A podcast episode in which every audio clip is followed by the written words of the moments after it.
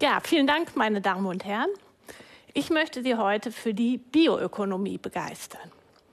Die Bioökonomie, das ist die Lehre vom Wirtschaften mit biologischen Rohstoffen, Produkten und Wissen. Und das machen wir schon sehr lange, aber es ist heute wichtiger denn je als Wegweiser in die Zukunft.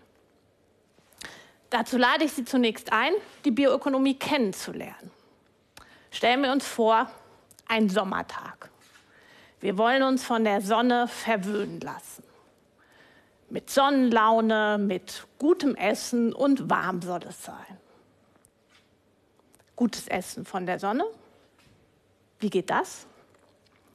Die Sonne als Energiequelle nutzen vor allem die Pflanzen.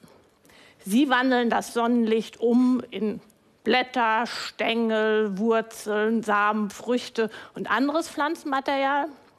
Und das nutzen wir dann als Nahrung, als Futter für die Tiere, als Material für Bekleidung und als Rohstoff für viele andere Dinge, die wir schon sehr lange herstellen. Die Vergärung von Bier aus ähm, Getreide haben schon die Babyloner betrieben. Und auch Sauerteig lassen wir uns schon seit dem Mittelalter bereiten von einer Lebensgemeinschaft aus Milchsäurebakterien und Hefepilzen. Aus diesen Ansätzen hat sich die Biotechnologie entwickelt, die die biologischen Rohstoffe in technischen Verfahren nutzt.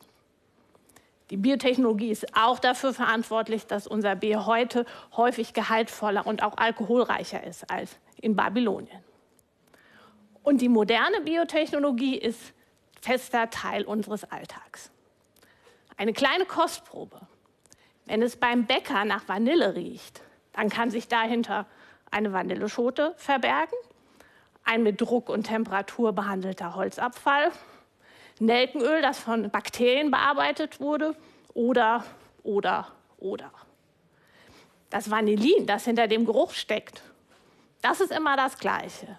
Nicht aber die Kosten und die Umweltwirkungen, die damit einhergehen. Und die moderne Biotechnologie nutzt auch zunehmend biologisches Wissen zum Beispiel als Datenspeicher von morgen. Digitale Informationen können künftig nicht nur auf Festplatten oder Servern abgelegt werden, sondern auch in biologischen Molekülen. Das klingt nach Zukunftsmusik, aber diese Zukunft ist schon ziemlich nah. In diesem Sommer wurde die erste deutsche Fernsehserie in Gensequenzen gespeichert, in Genmolekülen. Die Bilder, die da abgelegt sind, das sind die gleichen, die wir sehen können. Aber der Speicher ist jetzt ein Tropfen Nährstoffmedium. Das klingt nach einer Welt der unbegrenzten Möglichkeiten. Ist es aber leider nicht. Denn die natürlichen Grundlagen für diese Prozesse sind begrenzt. Zuallererst die Flächen, auf denen die Pflanzen wachsen können, aber auch die Qualität der Flächen. Trocken oder feucht, sauber oder verschmutzt und viele weitere Faktoren. Das System der Natur ist mindestens so ausgereift und arbeitsteilig wie unsere moderne Gesellschaft. Und von der wissen wir, nur wenn alles gut ineinander greift, dann funktioniert es auch. Und es gibt viele Faktoren, die den Naturhaushalt aktuell stressen. Immer mehr Straßen und Städte fressen die Flächen auf, Monokulturen und Chemikalien bedrohen die Bodenqualität. Und der Klimawandel ist für die natürlichen Rohstoffe gleich eine doppelte Herausforderung. Wenn sich das Klima ändert, wird der Naturhaushalt gestört und die Ernte fällt mager aus. Das haben wir in den letzten drei Sommern in einigen Gegenden von Deutschland schon sehr deutlich erleben können.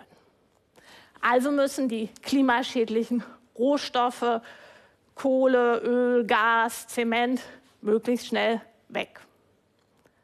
Aber dann brauchen wir andere Rohstoffe, nachwachsende Rohstoffe, als Baumaterial, als Brennstoff, als Grundlage für Chemikalien. Und wo sollen die herkommen? Bei den begrenzten Flächen.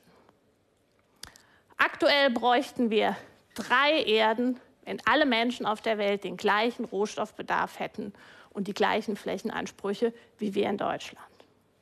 Dreimal der blaue Planet. Das ist die Kehrseite der Medaille. Was also ist zu tun? Wir müssen die biologischen Rohstoffe einerseits und die menschlichen Bedarfe andererseits zusammendenken.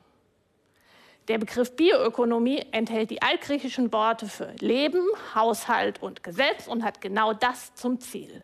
Das zukunftsfähige Wirtschaften mit biologischen Rohstoffen, Produkten und Wissen. Das komplexe System Bioökonomie. Und hier komme ich als Systemwissenschaftlerin ins Spiel. Mit meinem Team in Leipzig versuchen wir, dieses System Bioökonomie zu analysieren, zu beschreiben und die Stellschrauben zu finden, die den Weg in eine erstrebenswerte Bioökonomie bereiten.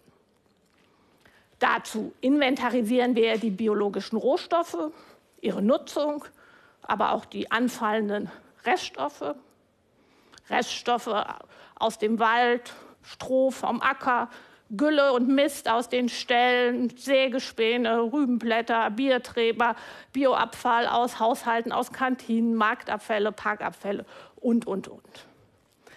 Wir haben herausgefunden, dass man allein mit den Nebenprodukten und Abfällen der Bioökonomie 10 Prozent des Energiebedarfs decken könnte. 10 Prozent. Nur mit Abfällen. Oder, anderes Thema, wussten Sie, dass wir auf der Stelle nur noch die Hälfte der Flächen für die Landwirtschaft brauchen, wenn wir Fleisch nicht mehr im Übermaß essen, sondern nur so viel, wie auch gesund ist. Mit diesen und weiteren Analysen versuchen wir auch die künftige Bioökonomie zu beschreiben. Dafür nutzen wir Computermodelle. Solche Modelle errechnen uns beispielsweise ähm, mit Simulationen, welche Biomassen auf künftigen Märkten die Konkurrenz gewinnen würden und welche Rohstoffe daraus entstehen. Dazu tun wir so, als ob wir die Zukunft ganz genau kennen. Also sprich, wie viele Rohstoffe sind im Jahr 2050 verfügbar? Welche Flächen gibt es für die Bioökonomie? Aber auch welche Technologien für die Umwandlung oder was kostet Strom aus Sonne und Wind und was kann man damit alles machen? Mit diesem Wissen gefüttert zeigen uns die Modelle den schnellsten und kostengünstigsten Weg in die Zukunft. Zum Beispiel eine Bioökonomie ohne fossile Rohstoffe. Weil wir aber die Zukunft nicht genau kennen, lassen wir die Modelle unterschiedliche Zukünfte rechnen. Zum Beispiel mit unterschiedlichen Geschwindigkeiten bei der Entwicklung neuer Technologien oder auch unterschiedlichem Ehrgeiz beim Klimaschutz. Und dann legen wir diese verschiedenen Zukünfte nebeneinander und schauen, welche Kandidaten sich in vielen Zukünften finden. Weil mit denen kann man dann etwas sicherer rechnen. Und diese Kandidaten empfehlen wir dann auch der Politik besonders äh, zu unterstützen bei der Erforschung und bei der Markteinführung.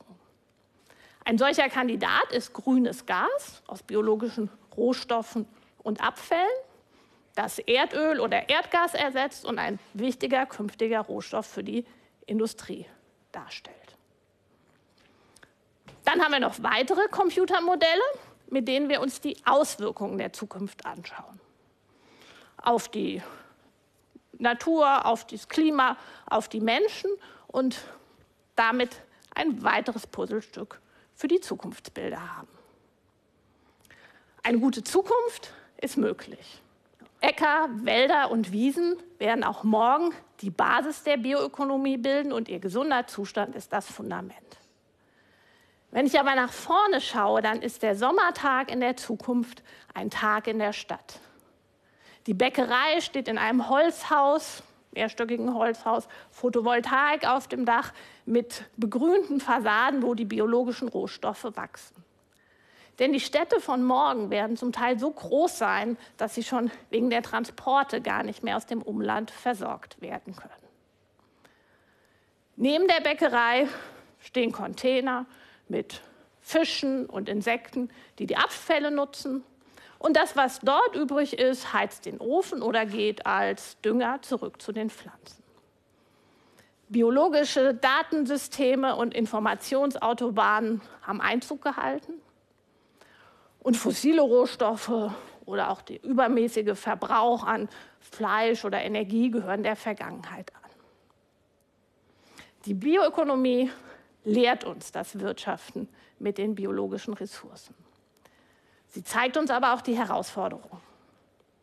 Einiges kann weg, nein, einiges muss weg, damit sich die guten Zukunftsbilder entfalten.